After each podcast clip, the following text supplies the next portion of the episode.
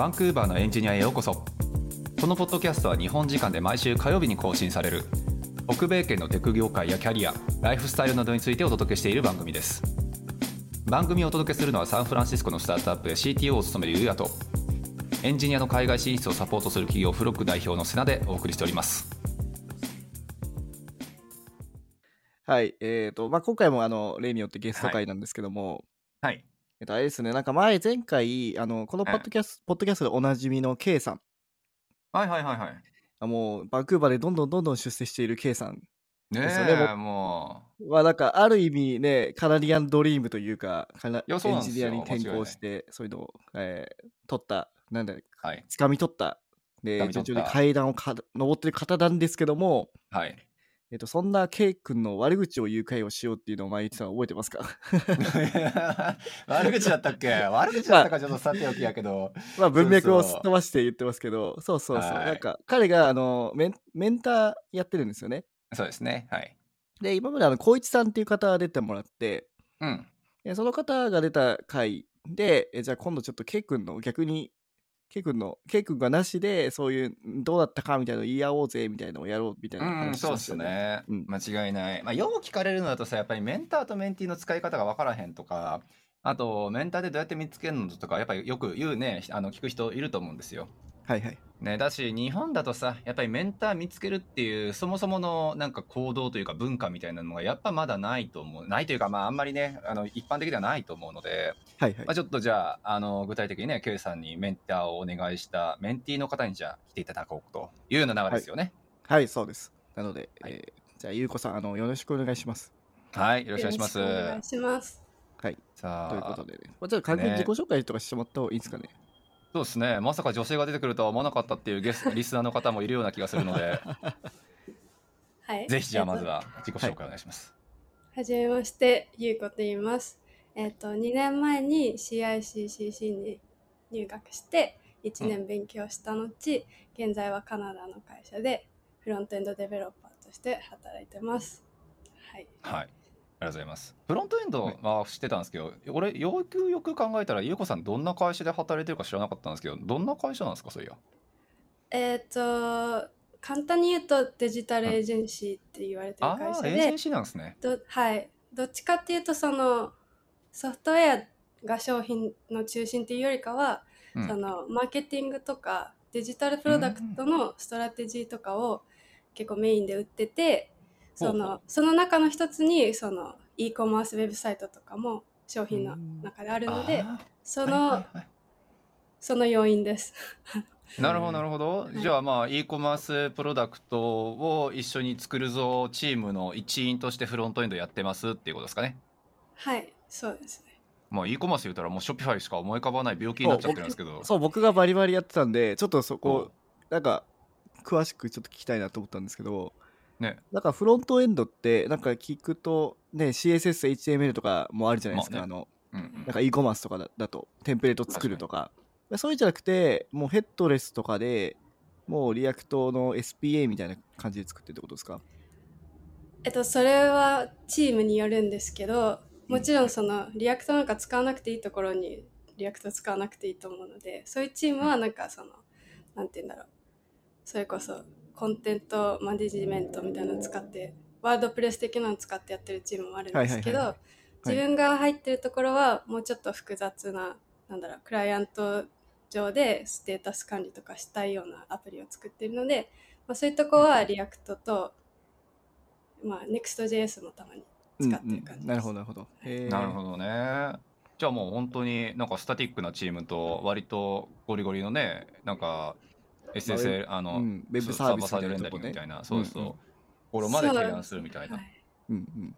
なるほどね、素晴らしい。じゃあそっちのちょっと複雑な方の頭いい方のチームにいる、そんなこと言ったら怒られるか。あの複雑な方のチームにいるっていう。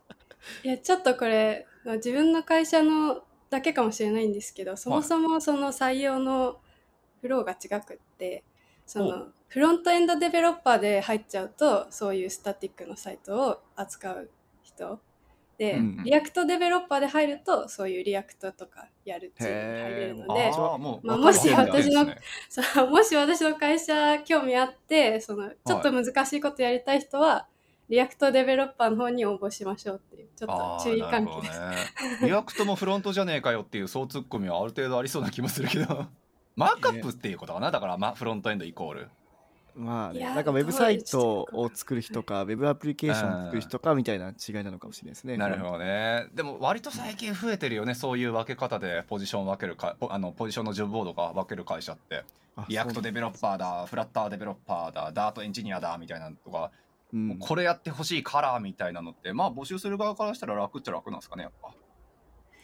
いや、わかんないんですけど、でも React と言いつつ、しかもフロントエンドと言いつつ、普通にその Node.js 使ってサーバーサイドも書いたりするので、うん。まあ、なんかそういうちょっとコードが書きたい人みたいな分け方してるへなるほどねもう総じて React っていうので 全てフィルターをかけてしまおうっていうなかなか強引なポジショニングやなそうするとフロントじゃねえかっていう、えまあ ソフトウェアでデベロッパーというか、ウェブデベロデベロッパーって感じなのかな、そっちは。うんそうっすねまあ React ではないよね。だって Node.js やってるんだな。そうだよねもう バックもやってフルスタックじゃねえかよもはやっていうえーそれ BFF ってこと？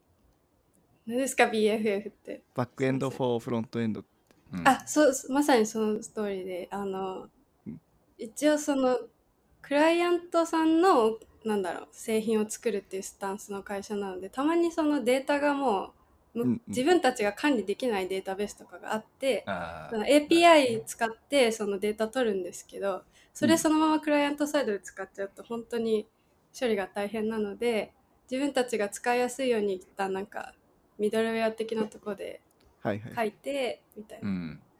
そのために Node.js 使ってる。なるほど、なるほど。なんかどね。いいよいいですよね、それって結構その、だってフルスタックになる過程で一番いいやり方かなって思うんですけどね。割とそんなロジック複雑じゃないですか、じゃないじゃないですか、その BFF って。そうですね。まあ割とこうラはい。ラウティングしたりとか、アグリゲーションしたりとかですよね。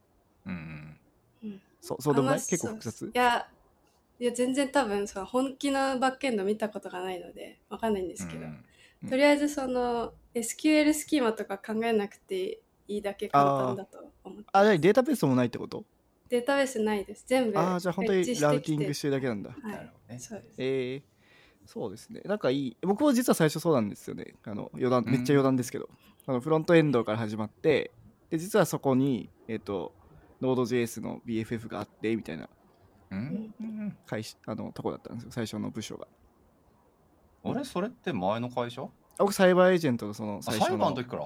そう、あの最初配属されたところがそこで、そっか。なんかむっちゃ前からじゃあむっちゃ初期のタイミングから Node だ React だってそういえばやってたんでしたっけ？そうすると。まあ、リアクトはなかったんですけど、あなかったよね。そうっすはい、よねなんか、J、jQuery みたいなやつ、自社の jQuery みたいあなフレームワークでやってたんですけど、はいその当時で言うところのっていうことか。はい。はい素晴らしい。あいいね。なんかすごい楽しそう。なんかすごい、スキルセットすごい良さそうな。うん。ねえ間違いない。だからまあそういう流れでみんなフロントから入りバックエンド触りのでフルスタック名乗りながらソフトウェアエンジニアっていうふうにみんな言っていくっていう。多分流れがねそろそろ見えてきてるってことですよねおそらく。そうですね。これでもうちょっとデータベース詳しくなったらフルスタックって言えるフルスタックって。思って、思いながらいややってる。間違いない間はい。なるほどね最近結構ねそのキャリアパスとしてやっぱバンクーバーの連中ってフルスタック目指すんだねっていうのがまあ天城さんのああ天城さんだっけ？ねの時くらいからあのちょっと話したことかなとは思うんですけどやっぱりあれですか優子さん的にも将来的にはこっちのそれこそ SARS 系企業とかでまあフルスタックとしてなんかプロダクトの開発に従事してみたいなみたいなイメージですか？そうですね。なんか、まあ、いくつか目指したいビジョンがあるんですけど、まあ、一個にその、もうフロントからフロントエンドからバックエンドまで一通りで一人でできるようになって、そのエンタープライズレベルのかプロダクト作れるようになりたいなうんみたいなのがあるので、まあどっちも経験しなんか会社の中でどっちも経験できたらいいかなって今は考えてます。おお素晴らしいいいですね大下さんがまあ言ってた将来をちゃんと見せているかどうかみたいなところじゃないですか？前回のね。そうそうそうそう。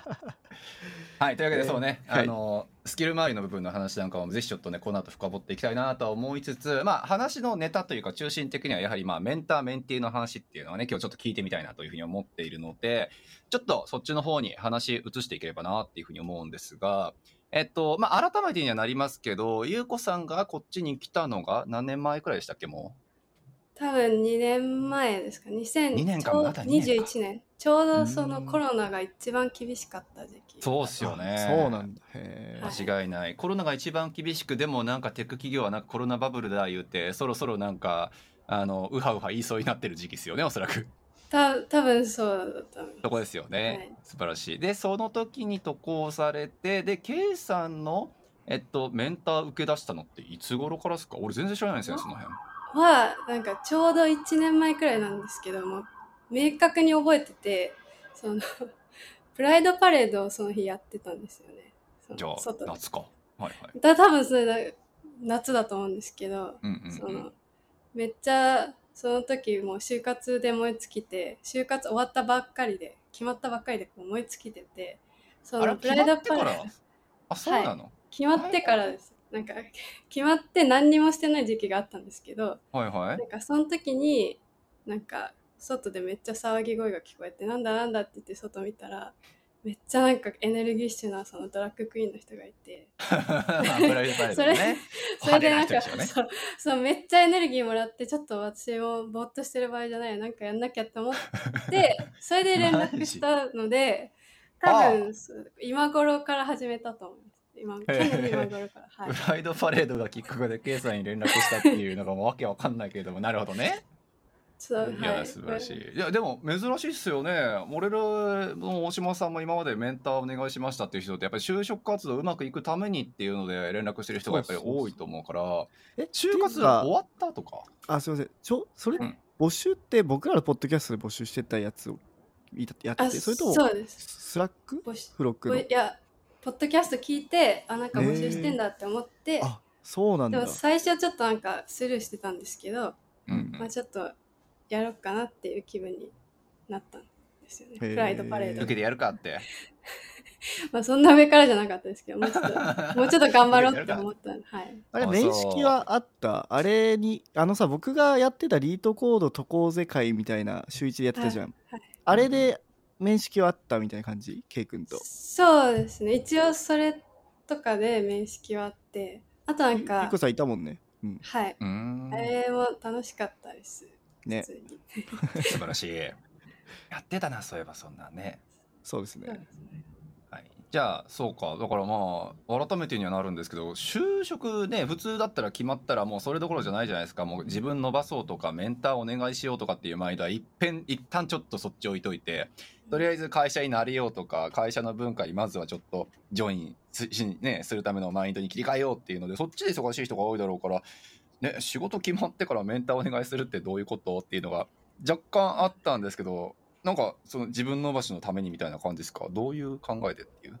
うん。なんかでもすごい多分恵まれてて私の会社自体が。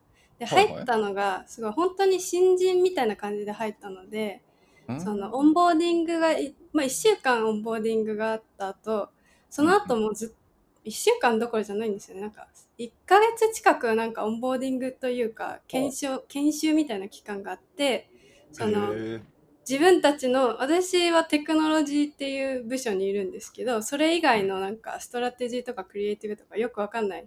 他の部署の説明とかなんか会社の理念とかそういうなんかレクチャーを受ける期間が1ヶ月間ぐらいあって、へー日本みたいですね。はい、ちょっと日本みたい。ねそれで、うん。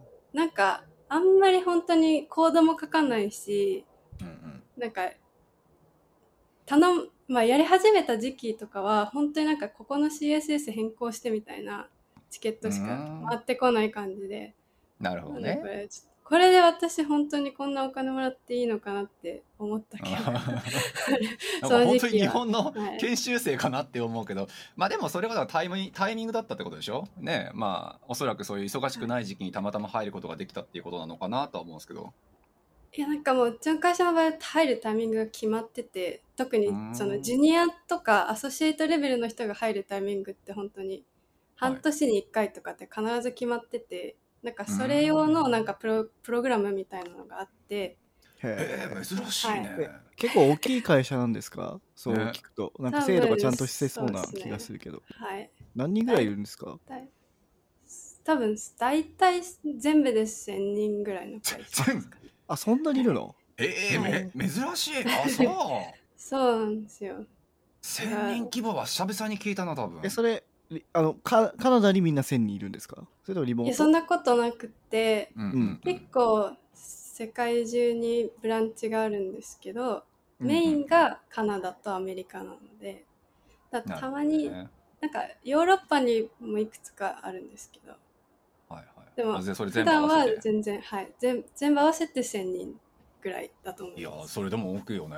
素晴らしい。で1ヶ月のそういう研修があってでそこでまあ勉強してっていう期間の中でこんなんで金もらっていいのかっていうなんか迷いの心境に入り 私伸ばさなくっちゃっていうふうになって計算って1こと。ヶ月でそれあそうそうですすごいよね、はいね。えオンボーディングっていうのかなそれも。いやなんかオンボーディングもなんか2種類あってその high level overview みたいなの、もう本当に会社のはいはいはい話がするオンボーディングが1週間あった後にチームに配属されてそこからそのチームオンボーディングがなんか2週間ぐらいあってそこでなんかアアプリの説明とかこういうはいスタック使っててとか、そういうのが徐々にあってみたいな。であとなんかトップの人もしかして日本人じゃない？いやカナダ人。あそ大きい会社なんじゃないの？やっぱその文化とか。んだろうけどね。古いんでしょ？多分そして。歴史もあるんじゃないの？割と。ちあゃんーちゃんとというか。そうですね30年はいかないかなぐらいああやっぱそうなんだ。もう。なるほどね。確かにテックの文脈だったら30年は超長いよね。うんすごいね。すごいねちゃんとしてるっていうかなんかすごいホワイトそうな会社だね。うんねへ間違いめない。っちゃホワイトだとは思いますけど。え素晴らしい、まあ、ちょっとその辺の話もむちゃくちゃ聞いてみたいんだけれども 多分いつまでたってもケイさんの話に行かないっていう。こ れ今回 ケイさんの話しないかもしれないね。いやまあもう本日だって今日だせせっかくねゆうこさんがほらアジェンダ的なやつも用意してくれたわけだから俺は今日これもね聞いてみたいなって思います。あなんか光一さんの時もそうじゃなかったでしたっけ？なんそうね。かケイ君の話聞くって言ってなんかそれ以上に光一さんが面白いやそうなんだよ。よ、うんみんなのキャリア聞いてるとさそっちに引っ張られるんだよ話題が。ケイ君だって。ねケイ君なんて言っちゃあかんよほらメンターメンティーの人たちだから、ほらそうそうはい、というわけで、まあ、ちょっと改めてちょっと方向修正をちゃんとさせていただくとまあそういったこともあってちょっとお仕事の話もねあの K さんの話の後とかでもぜひちょっと聞ければなというふうに思うんですけどまあそういうちょっとオンボーディングの期間も長くて多分自分で考える期間もいろいろあってあのたまたま俺と大島さんのやってるポッドキャストの K さんゲスト会ですよねの時にあのメンターかメンティーかを募集しますよの投稿もあってっていうので話し出したっていうことだと思うんですけどその時に K さんに求めてた部分って何ですか？だってもう仕事は決まってんすよねっていう部分ですよね。なんかその時まあいくつか理由があってあ、うん。K さんに頼もうと思ったんですけど一番大きかったのがなんか英語でやってくれるって言ってたことであまあ当時ぶっちゃけなんか技術的な部分で不安はなかったんですけど、うん。そのなんかやっぱ英語でのコミュニケーションをなんかそのなんだプログラマーとしてのコミュニケーションってほとんど経験がなかったのでそれが練習できるってすごい大きいなって思ったのとあとなんか就活しててその、はい。まあ運よく受かっちゃったからそんなに勉強しなかったんですけどやっぱ当時求められてるスタックで自分が持ってなかったのがタイプスクリプトとあとユニットテストだったんですけどななんかどっちも得意そうな感じがしてたのでまあじゃあ見てもらおうかなみたいな。なるほどね、はい。タイプスクリプトは文脈わかるし今もねブッククラブとかでいろいろやってるからあれだけどユニットテスト得意そうかな？なんかなんかよく言ってません？テスト導入したみたいな前のああ会社で。そういうなんかあれかなるほどね。じゃあし詳しいのかなって思って。っと聞いてみようかなっつって、はい聞いてみようかなって言って。はい。いや素晴らしい、なるほど。はい、まあ、というわけでそうですね、まあ、K さんのそういうちょっと、まあ、この人だったらもしかしたら受けてくれそうだなって思って、まあ、一回連絡をしてみてっていう部分で、まあ、英語の部分に関してはおっしゃる通りですよね。だって、ゆうこさん結構英語力、あの、渡航当時から正直高かったですよね、ぶっちゃけ。いやどうでも点数的に言ったら大したことなかったと思います。あそうですか、い。まあでもね、あの、ゆまりどここさんはね基本ね自分を下げて下げて下げての人なんで。ね多分。本当に。うん全然レベル高かったと思うよ。だって高校とかでもやあのみんなもっと低いからゆうこさんより。そうよね。多分ゆうこさんが低いって言っちゃうとみんながうん。もゴミカスレベルに それで言うとでも確かにその、はい。まうん別になんかその自分が思ってることを相手に伝えるとかなんか英語で授業を受けるとかは全然、でしょ？だだってさそもそも高校でさ、あの高校だっけ？大学だっけ？ど高校もっちかさ。どどっちもはい。どっちも英語の授業だったでしょ？そうそうそう。そそうですね。まあそういう人がそもそもいないから。うん、あね。はい。確かに。うん、でもなんかやっぱ普段一緒に喋ってる人だと多分わかるみたいなのが一旦ちょっとまあ何まとめるとのレベルじゃないですけど、まあ、その ICU 出身でっていう意味で、まあ、他の人に比べればねあのその俺みたいななんか中学までしか英語やってませんみたいな人から比べると確実にできる人でそうでうん。渡航した後それでもやっぱり K さんにメンターお願いしようって言った部分はそこそれでもやっぱ英語っていうのは俺割と刺さってる部分でやっぱりその英語っていう部分がその点数上なのか一般コミュニケーションなのかってね ESL とかでやるレベルなのかっていうところをできたとあ高いレベルでできたとしてもやっぱりそのエンジニアとしてのコミュニケーションっていう部分にはやっぱり自信がなかったからそこをあの K さんにメンター入ってもらってなんとかしようって思ったってことですよねだって。まあそうですね。てかまあ、なんだろう。別に英語っていう文脈なのかわかんないですけど、うんうんその、日本語でもその、社会人の言葉と、その学生の喋る言葉って全然違うじゃないですか。そうですね。確だから、なんかその、独特の言い回しとかあるのかなって、その時は本当に何も知らなかったんで、なんかそういうのが知りたくて、でも結構そういうところって、なんて言うんだろう。差が出るところだなって思ったので、知っときたかったのがすごい大きかったです。なんか逆にそういうのって同僚とかと話してキャッチアップするとかなんかそっちの方が多いのかなって思ったんだけどなんでわざわざ K 君に そこ頼んだのかなっていうのはあってだって日々さ仕事してる中でそれは学べるわけだよね。まあそうですね。なんかその後だんだんなんか慣れてきて、うんうん。てか友達友達じゃないけどなんか近い同僚とかには相談できるようになったんですけど、はいはいはい、うんまあ本当に最初だったんで、うんうんうん。なるほどうすればいいか分からなくて。なるほど。そういう意味では意味があったかなと思います。そういうことですね素晴らしいでまあ K さんにその英語ベースでいろいろとねお願いしてメンターやってもらってっていう部分でまあ普通にあの時は K さんがそのポッドキャストをやりたいですっていうふうに言ってたとは思うんですけど K さんに実際まあメンターって週1とかでやってもらってたんでしたっけあれって？どういう流れでやってたんですかあれ？そうまあ、え最高で週1みたいな感じです。週1よりはインタラクションしないみたいな感じでやってるので、なるほどなまあ、るほど、たまにやる気がなくなっちゃうと、まあ、2週間に1回とかはい、やる気のどっちがないことがあるんですかちなみに私ですかね。私なのか K さんじゃなくて私なのかそれ まあそうですそうですね。でも基本まあはい週1って決めてますけど。なるほどね、なるほどね。で、ちょっと私今日ちょっとやる気ねえからっつって、K さんに来週ねっていうふうに言うこともたまにあると。そう、まあてか何にも言わないで、その PR で大体コミュニケーション取ってるんですけああ、ど、そうなんですね。PR がお何もないみたいな感じです。ああ、なるほどね。あ、今年、あの、今、プリルクねえな、で PR 何もないなってなったら、もう今日はすると。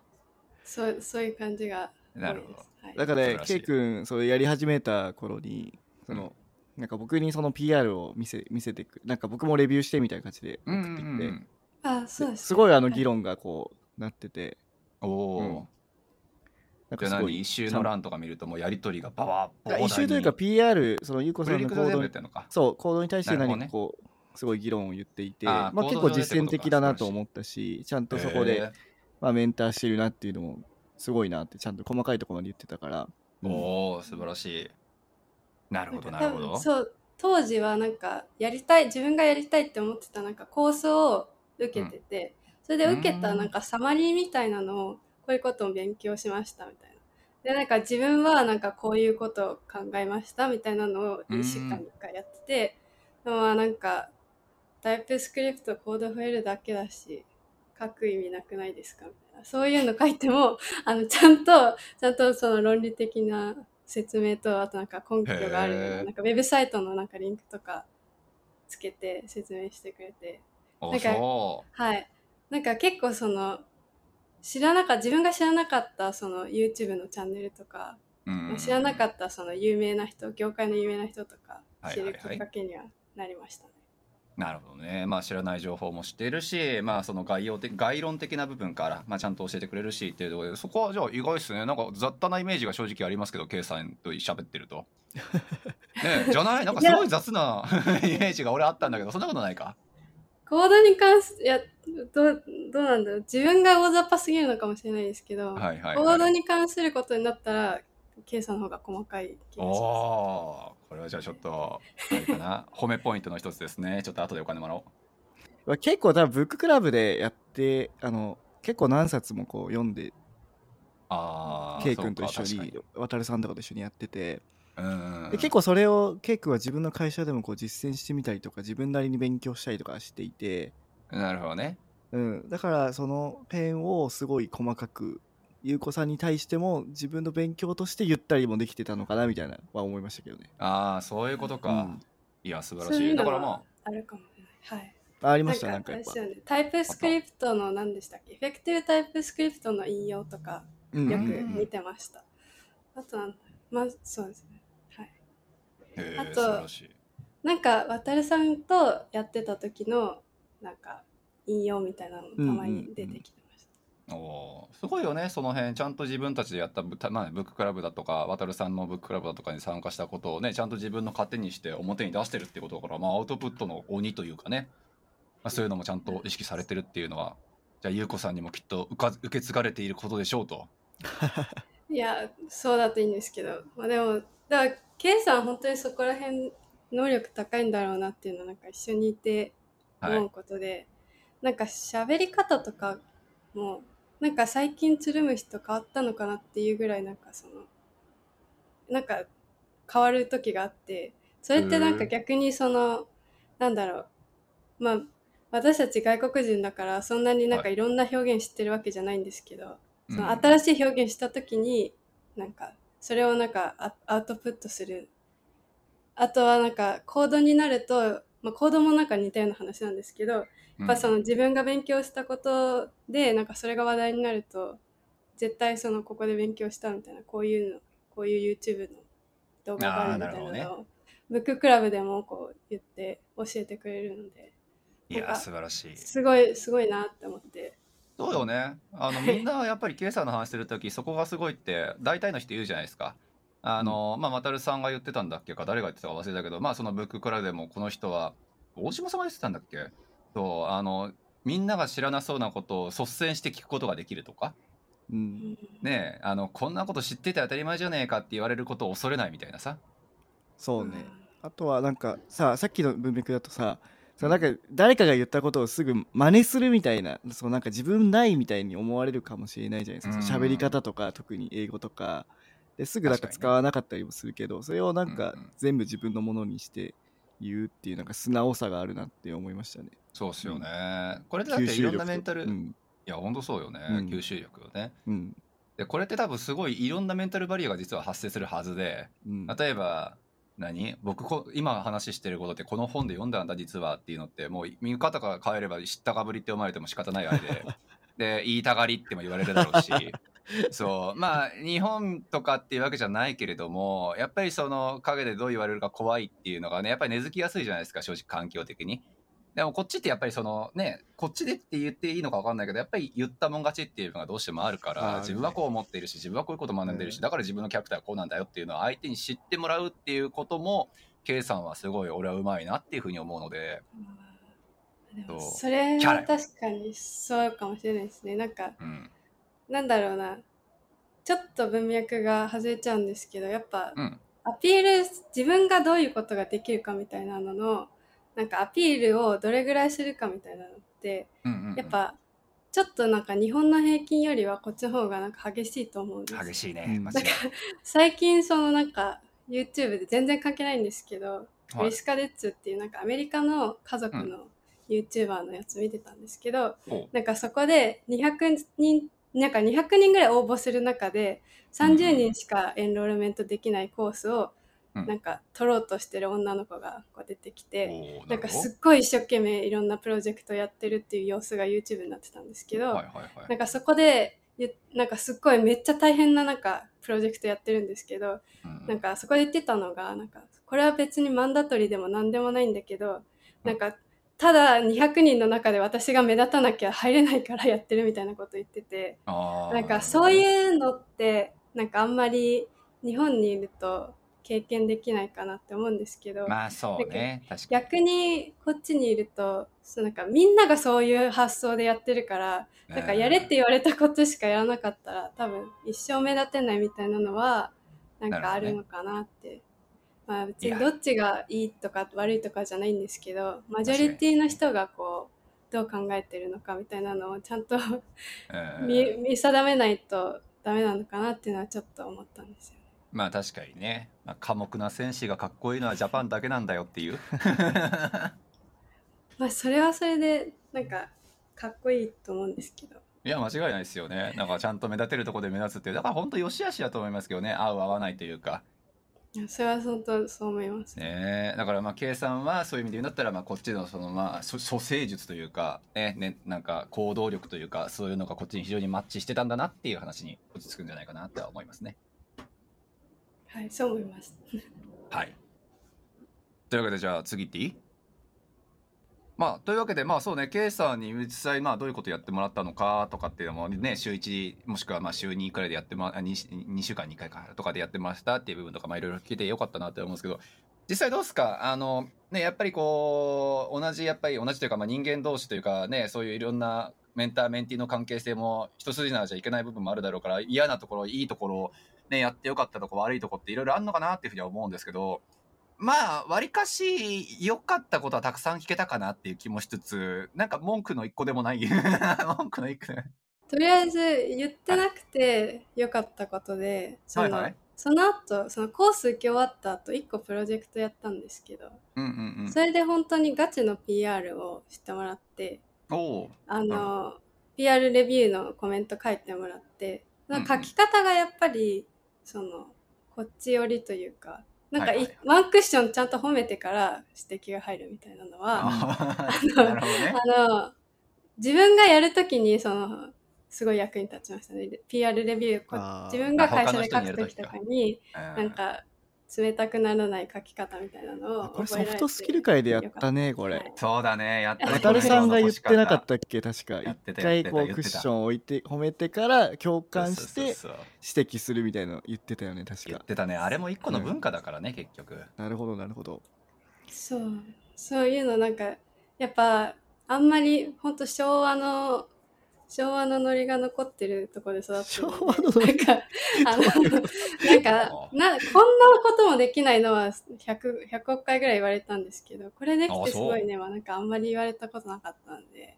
でもなんかその、あこんなことできないのみたいな言い方でレビューしちゃったらあの大変なことになるので、まあうん、そういう意味でちゃんとなんかこっち流のフィードバックいっぱいもらえてよかったなって思います。なるほど。ね間違いない、まあ、こっちってそういうねこの間大下さんも言ってたけどそのマネジメントする人たちって割とやっぱり責任持ってやってる人たちがね多いかなって思うから。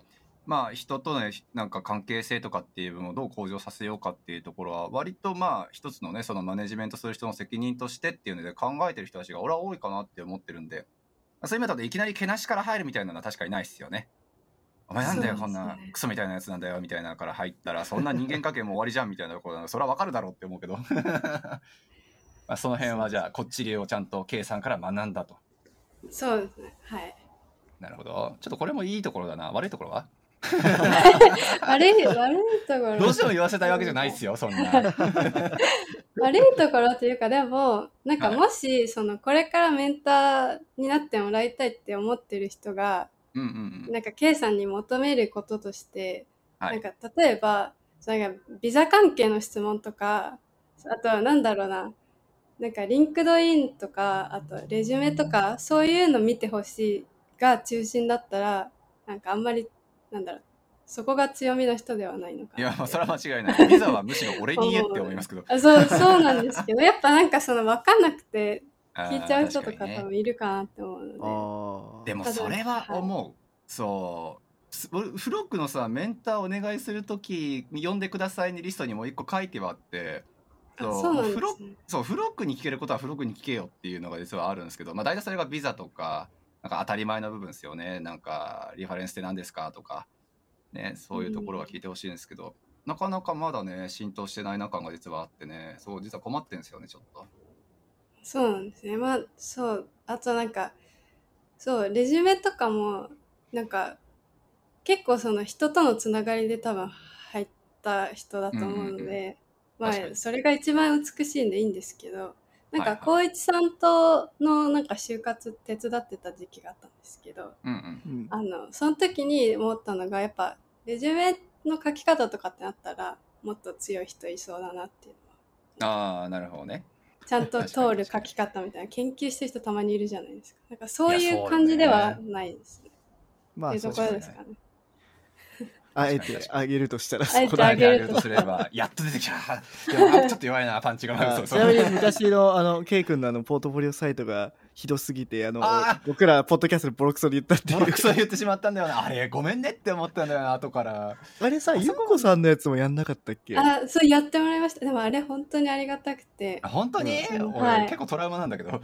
いやあれめっちゃありがたくって。っていうかその後本当にそのまま直して結構ちゃんなんかポートフォリオそうそうなんですよ。そのビフォーアフター取っとかなかったのがちょっとあ。あれなんですけど。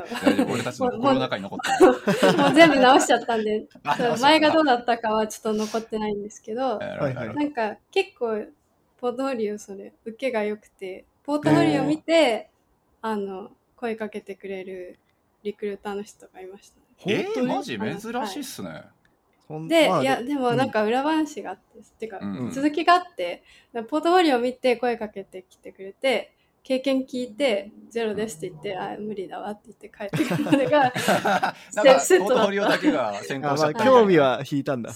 興味は引いたけどやっぱ経経験は大事なんだなっていうところで、それあとでもポーはい、トフォリオベースで人から声かけられたって点で減ったなっていうのがあるんですけどどう改善したんですか結局。まああんまりここで言うのもあれかなと思うけどでもあの時言われた通りに直した感じですね。その自己紹介とかはい。えー覚えてないな。だよね。さすがに覚えてないんだよあれですよ4ぐらい見たもんねはい、一番なんかよあれだったのがそのちゃんとなんだろう情報を集約するみたいなところであのそちゃんと説明とかあとアーティクルとかのリンクを全部ちゃんとそのポあーートフォリオのワーークのところに全部集約してそこから全部飛べるようにしたとかです、うなるほどなるほど。一番変えたところ。あとあの自己紹介のページをちゃんと作るみたいな感じで。自分の場合そのアーティクルいっぱい書いてたんでそのアーティクルがレンダーされるように書いただけですけど。なるほどですね。いやなんかちょっとでもお役に立てたのであればね。よかったですね。いやでもめっちゃ良かったですよ。あとなんか学校の先生から評価が高くてで結局その私が入った会社も学校の先生が推薦してくれたのでそうなんだ。はい、あんまりそのレジュメ見てもらえないみたいなところがなかったんですよね。だからなんか良かったみたいなのがあるんでまあ、うんうん。めっちゃ頑張らなきゃいけないかって言われると分かんないですけど余裕があったらポートフォリオ頑張った方がいいのかなタイミングが他の人より早かったっていうのと見てくださいっていう。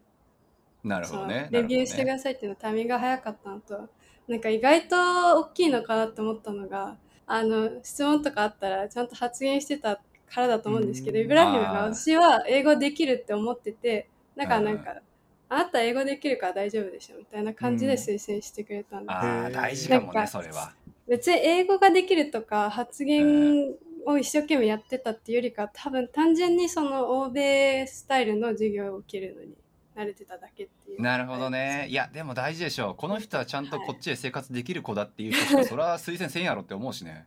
まあでもそうですね。だから意外と大事なのかなと思っいやて全然大事だと思う。この専攻本当嫌だからっつって、ひ一言もその授業で喋んないとかっていう機械損失の人やっぱいますもんそれはそうですね。なんかやっぱちょっと日本の授業って発言しにくい雰囲気があるじゃないですか、間違いないよね。でもまあこっちってやっぱ質問ありますかって聞いてないですっていうのはなんかあなたの話に興味ありませんって言ってるのと同じだよってなんか言われたことがあって、だからなんかなるべく興味ありますアピールをうんうん。しなきゃなって思ってたんですけど、ほどね。そういうところの考え方はやっぱ大事なのかなってちょっと思いました。いいやーつうかね推薦する側になった時にどんなやつに推薦したいかってそれイメージつくやろって思うところもありますけどね。まあそうですね。でもちょっと運が良かったかなって思います。いや素晴らしい。ありがとうございます。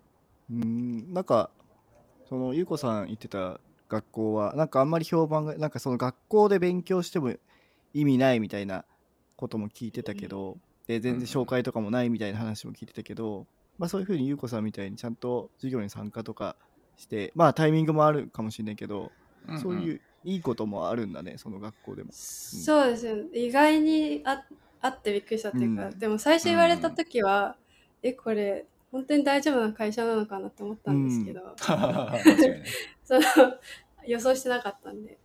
でもね。はい。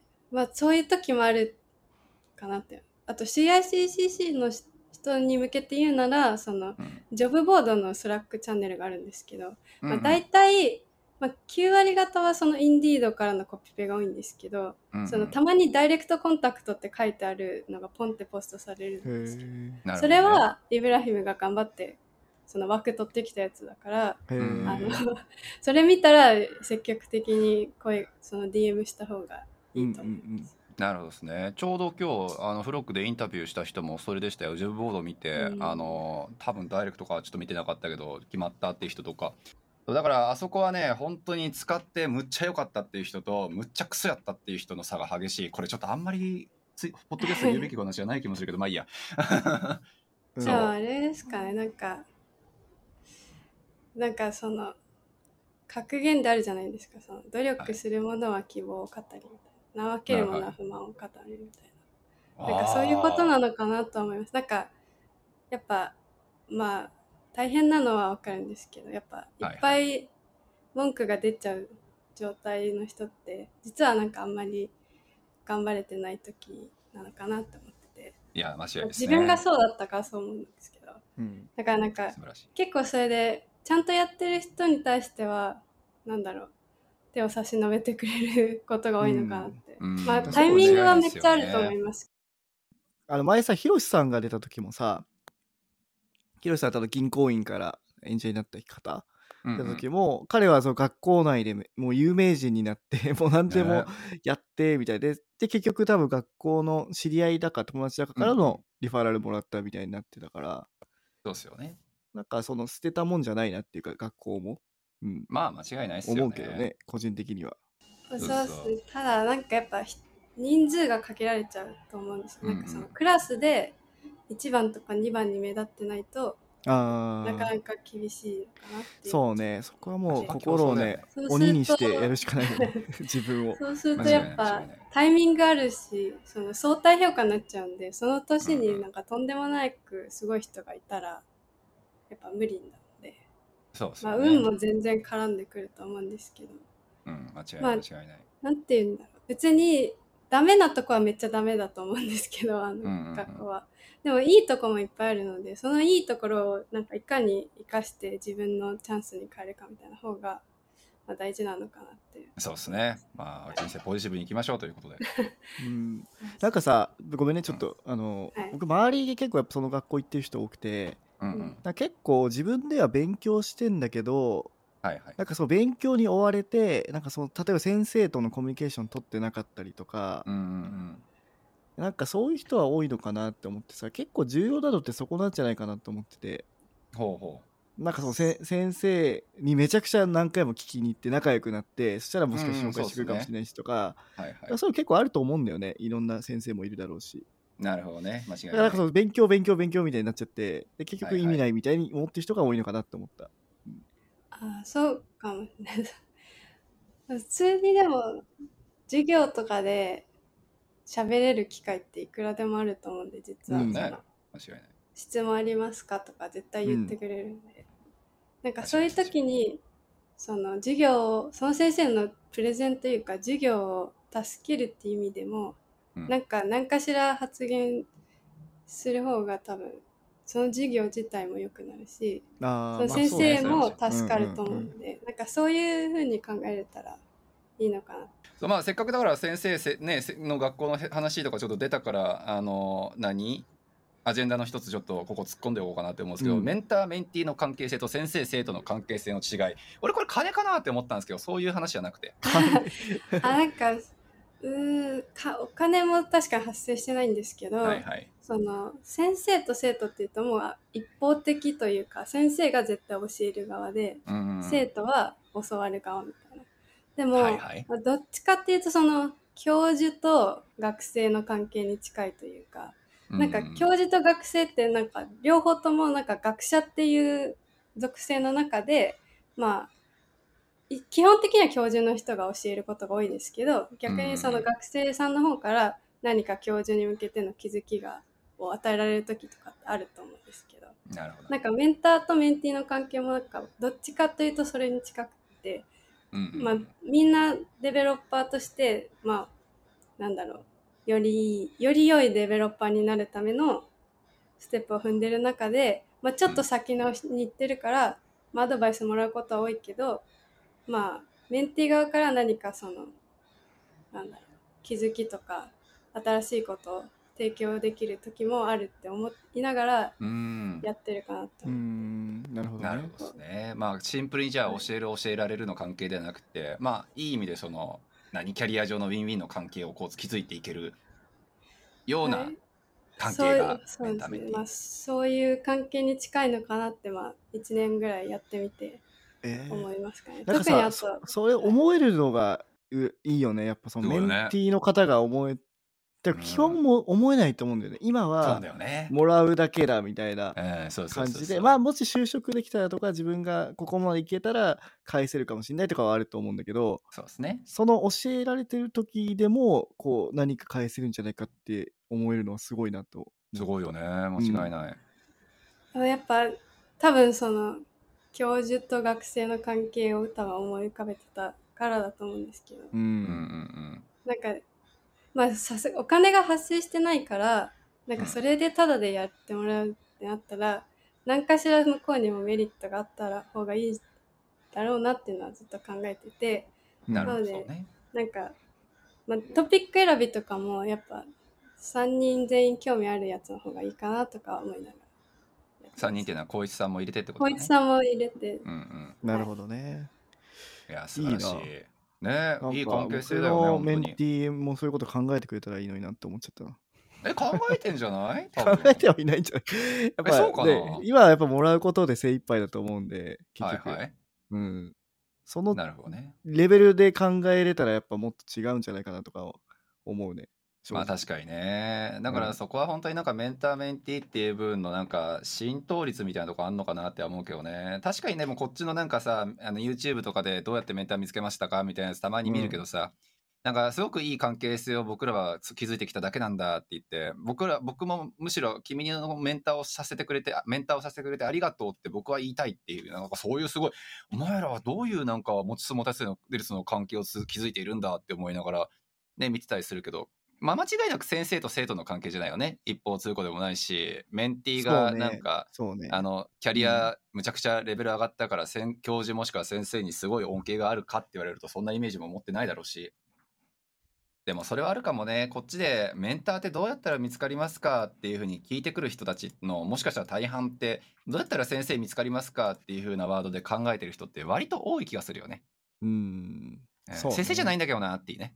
いやだからさこれ、うん僕も結構最近も人と会ったら思うことなんですけど、うんうんやっぱ自分が何提供できるかなこの人にっていうのは結構あってうん。だから僕だったら今そのサンフランシスコでスタートアップやってるからその辺の情報とかうんなんかその辺のネットワークとかをなもしかしたら提供できるかもしれないしみたいなこそうですね。とかも確かに。あるし、まあそもそもエンジニアだからそこでエンジニアリングを提供できるかもしれないじゃないですか。うんうん、間違いないって。いうふうに自分が何を提供できるか考えてこう人とこう付き合っていくみたいな結構僕はベースでやってて。多分世田さんもそうですよね。いつも言ってますよねそうやっぱ。ね。自分が提供できないとなんか友達にすらなれないみたいな ことは言ってましたよね。ね。うん。ただちょっとだけそこに付け加わさせてもらうんだったら、俺はやけどそれがあえてブレーキになることって結構俺は多くてうん。例えば何？あのどうあがいても俺はこの人と友達になったら俺が得られるものはむちゃくちゃ多いんだけれどもうん。俺が多分返せるものって今の俺の想像力だったら多分5年後くらいしかないんだと。うんうんでなるとじゃあ俺が本気で付き合いお付き合いできるのって多分5年後かなっていうふうに、まあ、ブレーキをむむしろ逆にかけちゃってることっていうのは確かに正直あって。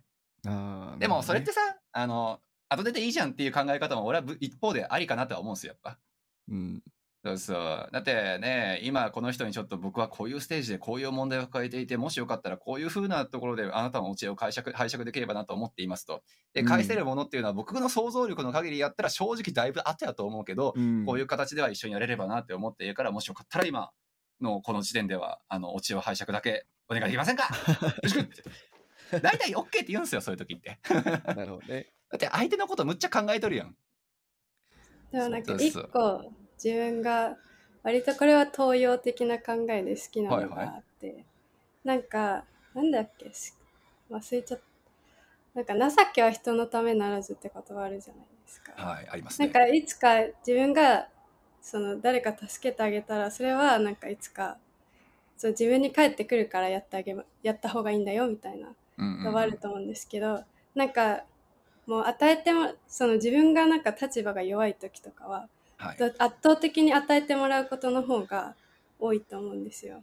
でもなんかいつか自分がこうもっと上に上がった時に今度はなんかこう欲しい人その時、まあ、立場が弱い人たちに今度自分が与える番になったらどっかで巡り巡ってこう自分に与えてくれた人にその恩が返るんじゃないかなって思ってなるほど。さそうそれは割とそうなんですよ。なんか YouTube で なんか財布なくしたって騒いでる私の大好きな YouTube があるんですけどデボちゃんっていう。なんかそれのコメントになんかあったんですよ。そのデボちゃんは韓国人なんですけど、どうしても財布拾ってくれた人に直接お礼したいって言ってその YouTube 撮ってたんですけどでも日本にはこういう言葉があってきっとデボちゃんが次その財布を見つけた時交番に届ければそのうんうん。あなたのその恩は回り回ってきっと届けてくれた人に返ってくるよみたいなコメントしてる人がいええ間違いなて、うん。なんかそれを私はなんかすごい心に残っててなんかね。今までずっとやっぱ、まあ、年齢が若かったのもあると思うんですけどなんかいろんな人に助けてもらった時の方が多いんですけど、うんうん。まあ、これからはきっともうちょっと年齢が上がって力もつけてってなったら今度はなんか与える側に回りたいなとはちょっと思っていや素晴らしい、まあ、実際でもそれは東洋だけじゃなくってねこっちでも映画化されたじゃないですか「ペイフォワード」とか。やばい。知らないです。あるのよ。ペイフォワードでし あのし調べてみ。あの結構割と今の話をまんま再現した映画っすよ、えちょっと見てみます。そうそうそう。まあでも結構それの考え方は昔からあって。だってなんか精神学とか心理学とか知らへんけど自分に対するなんか努力よりも他者に対する努力の方が実は得られる幸福度は高いっていうのってもう科学的に証明されてるらしいしうん。そうなんです。なんかそんな当たり前のことを何を今更っていうところはありつつもでもそれを多分ね認識今すごく薄れてるのは正直日本人だとはぶっちゃけ思ってて。まあ、まあ大島さんに言うたけどもう何を言いたいか分かると思うけど。わかります。ねあのあの方ですね。そう。自分あの自分で生きていけねえやつは見捨ててもしょうがねえっていうね。あの、そう。政府とか助けなくってもいいっていう人の割合が日本がせ全世界でダントツで高いんですよ実は。アンケート取って。そう。だから他者をやっぱ助けるとかねあのなんかね今からの人たちをこうヘルプするっていう部分だったりとか何かね与えるとかっていう部分の感覚がちょっと薄れてるし節はあんのかなぶっちゃけって思うのでそそこは今の優子さんの話はちょっと刺さりたいですね。まあ OSS の考え方だよねそれって。いや間違いない。本当そうだよ。ん。だからまあ自分に返ってくるし自分がやったことも誰かに影響だしみたいなこうぐるぐる回ってくみたいなことはあるからエンジニアはそこがやっぱ好きな文化だよね特に、間違いないですね。うん。まあ、起業家もそうなんだけどね。確かに。そうなんかあの起業家で大成功してあの投資家になる人もいるじゃないですか。うんうん、そうね。確かでに確かタイプが違うみたいであの自分が起業したことない方とかの投資のスタイルと、自分が起業家だった人の投資のスタイルと全く違くてすごいやっぱ優しいんだってその起業家に対してやっぱ起業家はもちろんね、まあ、まあね、自分たちの苦しみを通ったところやからね。そうそうう。そうそう。そそうだよね。うん。どっちと付き合いたいかってそうだしだからそういう,、うん、そういうところだよね。そうやって返していかないといけないっていうか。そうよ。もうねうん。間違いない間違いない。なんか意外ですわなんかビジネスの世界ってもっと殺伐としてんのかと思ってました。いやー まあ場所にもよるとは思いますけどね。殺伐としてんなっていうもう業界も正直知るわかるけど。まあ結構ねあのビジネスはどちらかというとエンジニアよりウェットかもしれないね。どちらかというと、うん。結構人で回ってるよ。あのビジネスは。そうね、うん。確かにね。はい、はい。まあそういうねあのビジネスはビジネスで悩みがつきませんという話を、はい、はい。させていただいて最後のあのアジェンダ。これこはい。れどういうことなんだろう、読んでもちょっと意味が分からなかったんだけどメンター頼むと一それも個思うあ相談事喋っちゃいましたね。なんか。あそうあさっきのやつよ。ね。そうそう、はい、だこういうこういうことは良かったけど、うん。はい、そうビザの話とかはフロックに聞いた方が絶対手っ取り早いと思いますよ。ねああそういうことねそういうことね。そうこれはでも俺も結構思うところだし大島さんもだって感じる部分なんじゃないですか？だからエンジニアとして自分に求めているところがこういうところがあってっていうので聞いてくれてるはずなのになぜかなんか学校でこの先生の屁が臭いからとかそんなわけのわからん質問やったりとかなんかそれこそさっき言ったね ビザのとかワーキングホリデーってどうやって取るんですかとかお前ググるこらっていうレベルのこととか聞かれたらそれはテンション下がるじゃないですかだって。そうただいやそれは確かになってあなたにはメンターをお願いします私にこういうなんか道を示してほしいこういうキャリアを積みたいんですそういう面であなたのこういうところを必要としているんですっていう話があったにもかかわらずなぜかそうなんかその人の時給換算大体年収 100K やったら2000時間で割って50ドルっていう風な計算が普通だったらできるはずなのになぜか2時間も3時間もビザの話聞いてるとかってしたらそれはテンション下がるっていうのはあって。え逆にそういう人いるの？いるビザの話。いるの？いるいる全然いる。先生だと思ってんだから。学校だと思ってるってこと？そでもやっぱり個人なんでその多数の人間の経験がものを言うようなこと聞いてもあんまりちゃんとした回答は返ってこない。うんと思う、そもそも確かにね。し、まあ多分頼む意味もあんまりないのかなって思うんですよそうなんですよね。まあもちろんなんか友達同士の飲み会とかだったら別に何聞いてもいいんじゃない？っていうふうに思うけど、確かに確かに。メンターメンティーのちゃんと時間をいただいてるっていうまあもしくはね一緒に使ってるっていう風な認識のもとやったらそういう質問はしないやろっていうのも確かに結構聞くから難しいよねこの辺のさじ加減って。難しくもないのかな、そうですねまあまあ何を聞くかだよね。ああと誰に聞くかっていうのも重要でなんか自分が例えばねスタートアップ大手行きたいって言って僕のところに来てもちょっと分かんないしってなるじうんゃないですか。まあまあそうですよねでメンタルモデルも違うしはいはい。だからそういうのもあるよね。なんかちょっと違うんじゃないのみたいな人もいると思う。そうですよね、うん。得意分野はもちろんあるわけだからね。そうだよね。うん。そうですね。だからその辺はねそれこそ前にフロックのウィキでさ K さんとかにもどういう人だったらメンターしたいのって書いてもらったからうん。でそういうのを見てもらったらああーこういう人求めてんのねって分かると思うから割とねそれ以外に外れたことっていうのは言わなそうだけどやっぱりそういう時間だと思ってる人はやっぱ結構多い気が俺はするよね。俺もするよね。そうなのかなって思ってはい。付け足しておきました。はいありがとうございます。いい議議題になりましたはいそんなとこかなそうっすねなんか言い足りない文句とかないですかあ文句つっちゃったあ僕であのもう、はいもう多分1年ぐらいやってるよねもう、はい。あのメンティーやってるよね。で、はい。そろそろゆうこさん卒業して僕はゆうこさんに新しく来た方。で特にやっぱはい。その女性のエンジニアってやっぱ少ないから、あんま女性とか言いたくないけど、ねまあしょうがない。本当に少ないからうん。事実だからしょうがないんだけど、そうそういう方をこはい。うサポ,、サポートしてあげたりとかしてほしいなってねすごい、確かに確かに。あでも、ん。もうなんか一応 intermediate まで行ったら多分、なんか K さんがなりたいデベロッパー像と私がなりたいデベロッパー像なんか多分違うなって最近思って、うんもうなんか intermediate まで行ったらそこから先って結構なんだろうどんどん分化していくじゃないですか。得意分野とか。だからなんかもう卒業しようかなって思ってるんで、まあ、うんそうなったら全然、まあメンティーになりたいって人がもしいればうんあ全然いいじゃないですかじゃあ、はい K さん第2号じゃないけれども あじゃあ今募集しますここで、今は今今はちょっと今まだちょっと intermediate まで行っいや、てないんでインターネット行ったら行ったら。大丈夫、大丈夫。もう1年もやってんだよ、もう大丈夫。もうやるいけるいける1年やって逆にそれ学んでないんだってやばいから。逆に。いけるいけるじゃんもうやることないからそ1う年やったら。うん。そうい卒業したらあの、うん秋枠を作ろうと思ってます。だから一応でも今もそのやってもいいですよってちゃんとリストには入ってるんですけど。あそうなんだ。あそうだフロックのリスト、そういえば入ってるわごめんなさい、ありがとうございました、はいいや全然。全然。でもあんまりなんか声かけてくれる人いないんですよ、まあそうだよね。募集してないからじゃないの。いやあれ マジでわからん。声かかるやつがむっちゃかかってんだけど。なんなんですかね難しそうな人だなって思われて。まあちょっと。ゆうこさんが？そんなことないでしょでもさ今日さやっぱポッドキャスト出てくれてさ、なんかいろいろやっぱその物事に対してすごく建設的にこう喋れる方だなと思ったし、ねまあケイ確かにケイ君とのそういう経験もあるっていうのもこのポッドキャストで分かったと思うから僕は結構これを聞いてあのやりたいっていう人出ると思いますよ。本当です。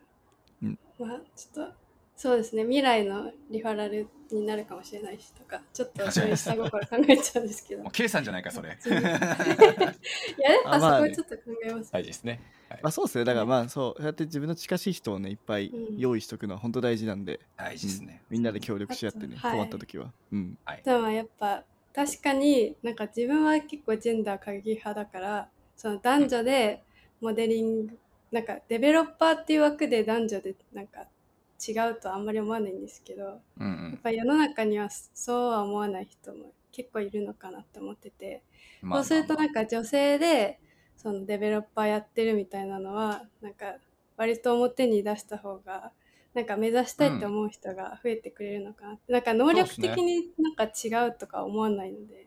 うんうん、間違いない。まあ背中を押すことにはなるんじゃないですか、はい実際。ねそういうのはちょっと。やりたいなとは思ってます。だって俺あれっすよ。あのフロックのそれこそなんか説明会だのなんか相談だので割と高頻度でフロックって女性どんくらいいますかって聞かれますもん。やっぱ女性から。うん。気にしてんすよやっぱ。そうそうなんですよね。まあ男気にするのめっちゃめっちゃわかりましたもん。なんかね。やっぱブッククラブとか参加しててもやっぱ圧倒的マイノリティになっちゃうとなんかね。いていいのかなたまに思っちゃう時あるね意外と今の会社女性の方が多いんですよ。あ本当？そうなの？いいデベロッパーも？あまあデベロッパーはでもテックリードとか半々ぐらいですね。あ、そうへなんだ。え珍しい。でもたまあ珍しいのかちょっとわからへんけどでもそうねあんま聞かへんですね。まあやっぱうん日本ではそれはありえないと思うから、うんそんなに女性が多いのは。確か。うん。まあ、ますごいなだちょっとで男性の方が多いかなって気がしますけど。う。うんうん。んまあでもそうっすよね。そういうまあやっぱり女性が多いとか女性のそれこそ企業率が非常に高いっていうのはバンクーバーのいいところの一つやと思うし、うんそういうのを踏まえてですね。そうぜひちょっとこの後の優子さん第3第4の優子さんがいっぱい出てきてくれることを祈りつつ 早めに、ね。あのメンティー募集してください。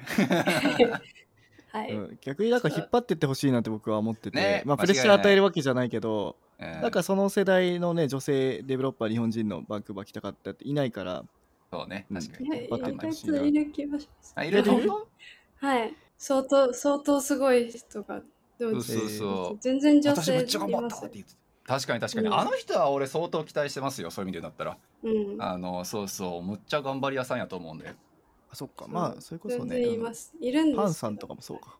そうねパンサーもそうやし、ねまあ言ってしまうとあんまり表に出たいタイプじゃないかもしれない人もそうやしそうですそう たくさんね。そうえ私も今頭の中にたそうそう。もう結構ねやっぱりそう、まあ、表に出たいかどうかはちょっとね本当に人それぞれだと思うから何とも言えへんけど、まあ、でもねあの引っ張ってくれそうなたくさん経験を積まれてる方は確かにいっぱいいると思うのでうん。もうみんなで背中を押していきましょうということでじゃあ優子さんが先導してはい構えましょいや私はできれば世界の片隅でこう静かうどこですか？世界の。ここここ。世に目目界の立目立たない場所でみたいな。おそうだからうん意外とゆうこさんなんか表出るの向いてると思うしなんか好きなのかなって思うけどね。なんか割と僕らがさあの今回もポッドキャスト、あの先週の金曜日になんか、はいはいはい。ね、みんな酔っ払ってる中でなんかあの「ゆうこさんちょっと出てよ」っつったら全然いいよみたいに言ってくれて。ね確かにね。嬉しい限りですよ本当に。そうそうそう。うん。そうなんですよ多分、はい。そういうそう思う時と目立ちたくないと思う時が両方ある。あーなんかそういう浮き沈みがあるわけですねじゃあ。わかりました。じゃあまあ浮いてる時にじゃあぜひまたお願いします。はい。はい。じゃあそのですなとこかな？なんか言いたいこととかありますか？それこそはい。ね、これからあの、ね初心者で来る方とか、初心者で来る方に。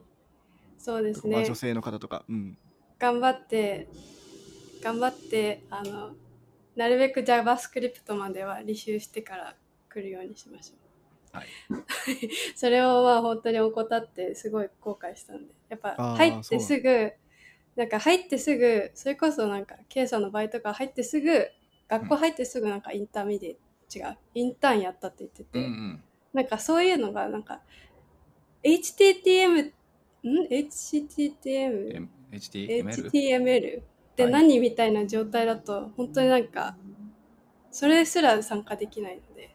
うん。それで結構慌てた記憶があるのであのなんとなくウェブサイトを作れるくらいまではできればなんか日本でやれるといいんじゃないかと思います。なるほど。間違いない、まあ、それは最低限よね多分ねきっと。そうねこっち来たらさなんかあのやっぱビザの問題があるからこう時限爆弾のタイマーがスイッチするみたいな感じうんだから焦っちゃうもんね。それをそう焦るからね。焦る前にちょっとその辺は基礎はやっとこうねってとこですよね。おそらく。そうていうかですね。そうね、いやでもぶっちゃけそうねそのまあ JavaScript だよ HTML だ CSS だみたいなところってねまあまあやってみないと向いてるかどうかもわからへんしみたいなところもあるだろうからまあとりあえず手はだ動かせよっていうところはありますよねやっぱそうですね。なのでじゃあはい、ぜひ。あとはまあ英語を英語も頑張りましょう。ね間違いない。みんなそれ言ってるね、本当に。本当に。英語ができなくてもデベロッパー大丈夫って言うんですけどうん。そんなことはあんまりないのでなんか自分が意思を伝えられる自分の意思をなんか伝えられるレベルにはなんか流暢である必要はないけどうんなんかとっさにでも自分の意思が伝えられるレベルにはするといいと思います。そうですね。この辺なんか K さんがね、この間なんかあの YouTube かなんかで言ってましたよね。このあの英語をまあこここんくらいやっとけよみたいな感じで言ってたと思うんで、まあその辺もちょっそうですね。はい。とはい。あでもそれすごい賛成しましたその意見は。ううんうん別になんかネイティブみたいにペラペラな必要はないけど、うんうん。まあちゃんと意思疎通取れるレベルは絶対必要だと思います。ね日本人の場合逆が多い気がするけどね、本当そのなんか天井なんかここまで行かなくっちゃ私は海外の地を踏んですらいけないんだみたいなのですごい自分にプレッシャーかけてる人も逆にいるから、なかなか難しいですね。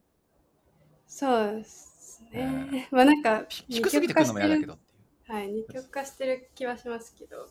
ねなんか間違いないで。もなんかその教科書的な文法的なところというよりかはなんかその英語金みたいなのもつけるようなうん努力は必要。英語筋なんか英語英語を喋る時の なんかそのあ筋肉？思考思考回路。はい筋肉のバイキンの方かと思った。バイキンじゃないよ。筋筋肉みたいななんか思考回路が全然違うと思って まあそれは間違いないよね。英語のみたいなとこありますもんね、やっぱ。なるほどね。英語筋肉をね。ん。そういうのはぜひちょっとみんなで大事かなと思います。口とかねやっぱ僕とかもやっぱあの日本人と仕事してるからやっぱ喋んなくなると口がもう動かなくなっちゃうもんね英語の筋に固まってもう、うん、とっさに出なくなっちゃうもんね、うん。そうそう。日本人使う筋肉も全然違いますね実際の筋肉。そう。実際違うらしいね。だから日本語は後ろで喋るんでしょ？で英語は前でしょっていうから。あーああそれもなんかでも喉とか声の高さとかも多分うん違うくなる気がします。確かに確かによく喋れってむっちゃ昔怒られたわそういや。こっちの方がかっこいいからって。別に別に別にトーンはどうでもいいんですけど、そういうこ通通じればまとそうですねそれは間違いないあはいはいはいじゃあということそんなところで、はい、じゃあまたそうですね今後ねじゃああのどうだろうな今後メンターを取ったっていうメンティーを取ったっていう時にあのゆうこさんにまた出てもらってそうですねどうなのかみたいな、どうやってやってんのかみたいな。で今度はゆうこさんのメンティーの方がゆうこさんの悪口を言うみたいな回をやりましょうあいいっすね。はい。いえいえということで、ですね。はい、じゃあまた今日はあのありがとうございました。はいありがとうございました。このエピソードを聞いたあなたの感想を Apple Podcast のレビューでお待ちしています。番組チームでコメント欄をすべて読んでいますので、えー今後の番組を良いものにするためにあなたの感想をお待ちしています Spotify でお聞きの方は番組フォローをお忘れなく。フォローするだけで番組のサポートにつながりますのでご協力お願いします。